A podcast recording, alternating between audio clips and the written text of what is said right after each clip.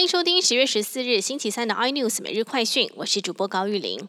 美国总统大选倒数二十天，日本媒体细看富士惊爆，川普要突袭式访台，并且承认台湾，但实际上外交部并未接获美方高层近日访台的讯息。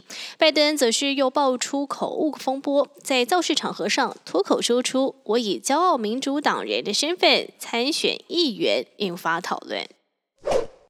深圳四十年，习近平亲临深圳经济特区庆祝大会，发表超过五十分钟的演说。他也总结了十项深圳发展为大奇迹的宝贵经验。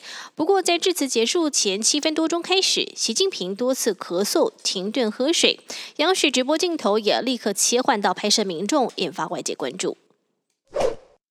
电动机车 Google 瑞能公司均报有内鬼窃取机密技术。警方调查瑞能前林姓主管离职之后，另外成立新公司。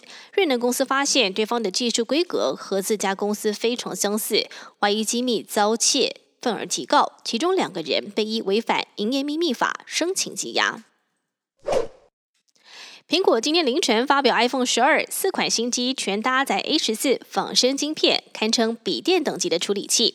iPhone 十二系列也如预期加入五 G 行动通讯，售价部分比上一代十一 Pro 系列还便宜，降价幅度最高达到四千块。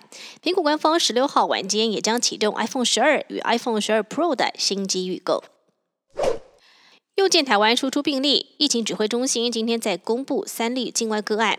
陈时中表示，接获日本官方对口通报，从台湾入境民众检验出武汉肺炎阳性，个案是一女两男，都是日本国籍。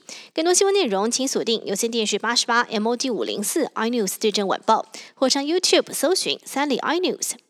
感谢台湾最大 Podcast 公司声浪技术支持。您也可以在 Google、Apple、Spotify、KKBox 收听最新 iNews 每日快讯。